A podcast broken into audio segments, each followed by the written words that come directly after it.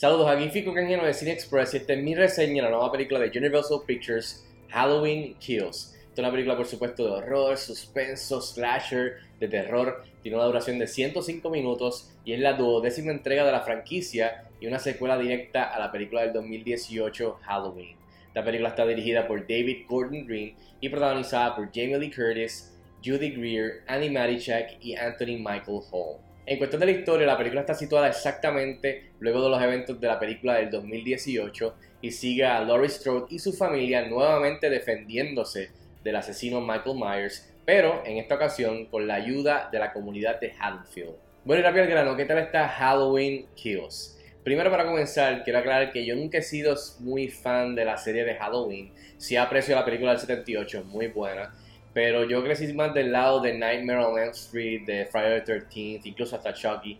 Eh, pero sí respeto la película de 1978 y salí bien satisfecho con la película del 2018 que me gustó mucho para mi sorpresa. Eh, de la manera que hicieron la transición de la del 78 a la del 2018 y la historia que contó en ese momento. Así que estaba bien emocionado con esta secuela. Estaba loco por ver que continuaba, especialmente ya que sabíamos que continuaba exactamente después de ese final tan bueno del 2018 y como pues eh, explicaba, justificaba eh, esta secuela porque ya sabemos que hay una tercera para cerrar esta trilogía eh, nueva de Halloween. Dicho todo esto, tuve la oportunidad de verla y lamentablemente salí bien decepcionado con esta película, súper mega floja, con todo y para mis estándares de la serie de Halloween. Así que solamente puedo hablar por mí y de verdad que salí bien, bien eh, decepcionado con esta, con esta película de Halloween Kills. Así que entre las cosas positivas y que definitivamente funcionaron para mí, no son muchas, pero sí tengo que mencionar que esta película, si eres fan de ver a, Michael Myers eh, yendo por la comunidad y matando a, a, quien sea que se le para al frente, eh, simplemente por matar, esta película en ese aspecto te va a gustar porque literalmente Michael Myers hace lo que dice el título, Halloween Kills, y aquí mata a todo el mundo y de maneras eh, algunas bastante genéricas y predecibles, otras algunas este, bastante chéveres en cuestión de lo, creativo que se ponen con, los diferentes kills. Así que el, count kill aquí es bastante alto.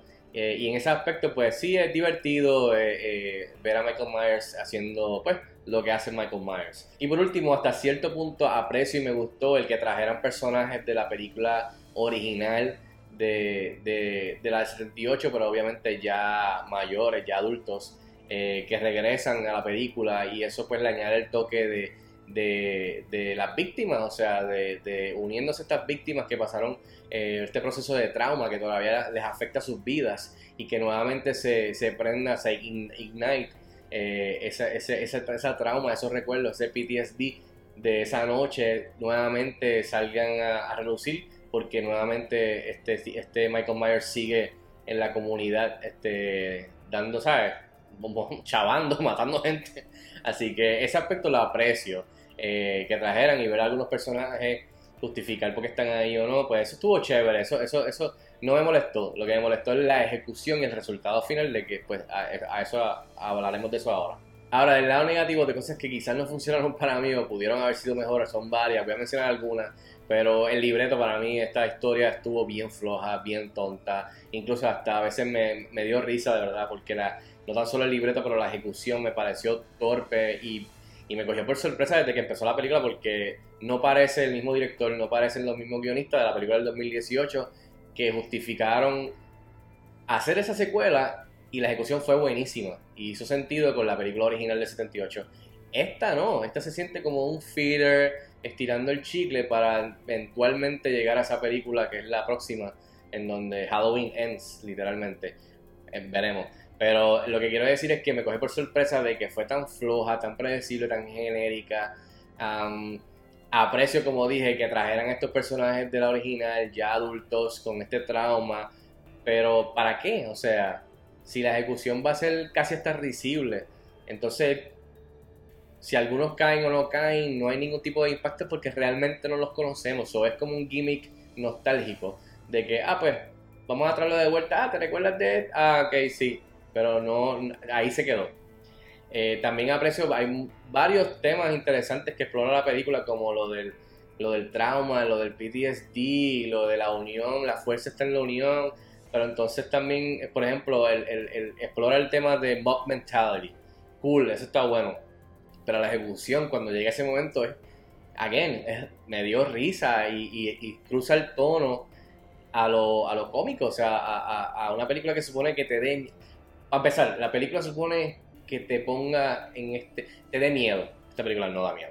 Te ponga en tensión de por lo menos asustarte, algunos jump scares, eh, nada de eso algunos de los kills son tan morbosos que tú no puedes mirar la pantalla. Tampoco hace mucho de eso. O sea, entonces, ¿en, qué quedamos? La película supone que te ponga tenso, que te Tampoco. En algunos momentos cruza la línea y se torna ridículo y risible lo que está pasando.